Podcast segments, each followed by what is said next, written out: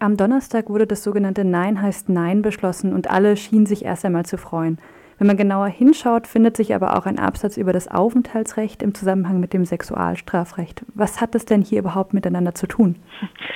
Wir müssen zwei Sachen unterscheiden. Das eine ist ähm, äh, eine strafrechtliche Verurteilung und das andere ist auf strafrechtlichen Verurteilungen schon nach der jetzigen Gesetzeslage mögliche Gründe für eine Ausweisung. Wir als Linke sagen, dass es diese Art von Doppelbestrafung nicht geben darf und nicht geben soll. Ähm, wir finden, wer eine Straftat begangen hat, der ist mit den Mitteln des Strafrechtes sozusagen zu bestrafen ähm, und es darf äh, keine Auswirkungen auf das Aufenthaltsrecht haben. Und im Zusammenhang mit dieser neuen Verabschiedung jetzt kommt es aber dann zu einer Doppelbestrafung, wenn ich das richtig verstanden habe. Naja, es gibt schon jetzt eine Doppelbestrafung. Es ist äh, im März äh, aus äh, dem Aufenthaltsrecht, wo bei drei Jahren Freiheitsentzug bereits Möglichkeiten ähm, der Ausweisung bestanden, ein Jahr gemacht worden und es ist im März äh, aufgenommen worden richtig sozusagen erwähnt, äh, Straftaten gegen die sexuelle Selbstbestimmung, soweit sie mit Gewalt, Drohung, mit Gefahr für Leib und Leben und mit List äh, begangen worden sind. Ähm, jetzt hat man die gesamte Nein heißt Nein Regelung mit ins Aufenthaltsrecht genommen. Und äh, das bedeutet, dass äh, zum Beispiel ein äh, Streicheln vom Rücken über den Po ähm, oberhalb der Bekleidung ähm, wenn es gegen den erkennbaren Willen der Frau ist, strafbar ist. Das finden wir richtig, das finden wir gut. Gleichzeitig kann aber eine solche Handlung äh, auch einen schwerwiegenden Ausweisungsgrund äh, begründen. Und das finden wir, selbst wenn man die äh, Grundsatzkritik der Vermischung zwischen Strafrecht und Aufenthaltsrecht nicht teilt, ist einfach komplett unverhältnismäßig war denn äh, vor Montag, denn am Montag kam diese sozusagen dieser neue Passus da überhaupt erst auf, überhaupt die Rede von einer Erweiterung des Gesetzesentwurfs in diesem Sinne? Und konnte die Opposition oder auch außerparlamentarische Gruppen darauf überhaupt reagieren? Na, also es war vorher überhaupt nie Debatte. Wir haben in diversen Runden zusammengesessen, ähm, wo wir uns äh, darüber unterhalten haben, wie kann man am besten diese Regelung Nein heißt Nein ins Strafgesetzbuch bringen. Und es war relativ schnell klar, äh, dass die Große Koalition noch den sogenannten Krabsch-Paragraphen und den Gruppenparagraphen in ähm, dieses Gesetz mit einbringen will.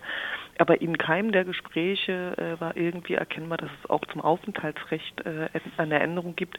Die haben wir erst Montag gesehen und wir haben natürlich versucht, relativ schnell darauf zu reagieren, auch im parlamentarischen Verfahren. Ähm, aber es kam trotzdem trotz allem total überraschend.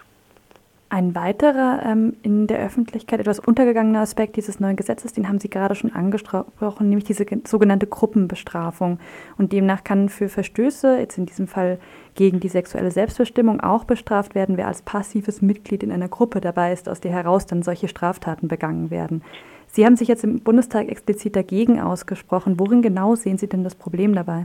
Naja, wir haben äh, im Strafgesetzbuch aus gutem Grund das Schuldprinzip. Das heißt, ähm, eine Handlung, eine strafbare Handlung muss dem, äh, der sie begeht, auch vorwerfbar sein. Dazu muss er entweder vorsätzlich oder fahrlässig handeln.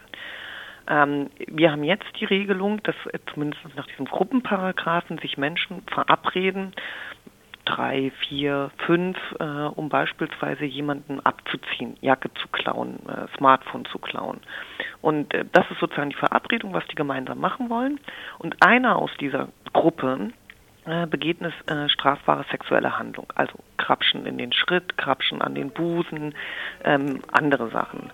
Und alle sollen dafür bestraft werden, weil einer aus dieser Gruppe ähm, eine solche Straftat begeht, wo die anderen überhaupt nicht wissen konnten, dass die begangen worden ist. Das ist aus unserer Sicht ein klarer Verstoß ähm, äh, gegen die äh, gegen das Schuldprinzip und das ist äh, aus unserer Sicht, äh, man muss es nochmal genauer prüfen, aber möglicherweise sogar äh, gegen das Grundgesetz verstoßend.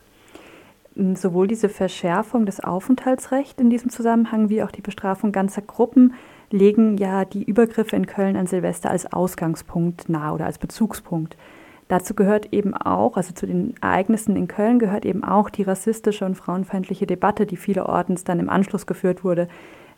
Inwiefern sehen Sie denn jetzt die Erarbeitung dieser neuen Nein heißt Nein-Regelung also von vornherein als falsch gelaufen, beziehungsweise Welche Kritik muss die Linke sich vielleicht auch anhören, da nicht genügend ähm, von vornherein eingegriffen zu haben?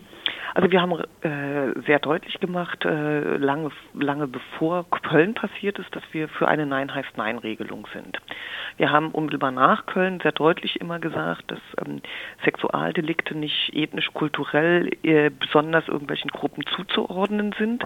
Ähm, das haben wir immer sehr deutlich gesagt. Ähm, wir waren sehr froh, dass wir ähm, um Ostern, Pfingsten rum äh, eine Debatte hatten, die sich tatsächlich eher um die Frage drehte, wie kann man umfassend den Schutz der sexuellen Selbstbestimmung gewähren ähm, und äh, waren insofern überrascht, dass dann sozusagen diese zwei Punkte gekommen sind, ähm, die in der Tendenz äh, auch wieder dieses Bild bestätigen, äh, sollen, dass äh, ethnisch-kulturell bestimmte Gruppen besonders anfällig sind für Sexualstraftaten. Wir haben von Anfang an, wann immer diese Debatte aufkam, sehr deutlich gesagt, äh, dass wir sowas überhaupt nicht teilen dass das überhaupt nicht unsere Position ist. Wir haben sofort ab Montag äh, auch versucht, öffentlich darauf zu reagieren ähm, und äh, versucht, diese, diese Aufenthaltsrechtsregelung zu thematisieren und zu sensibilisieren.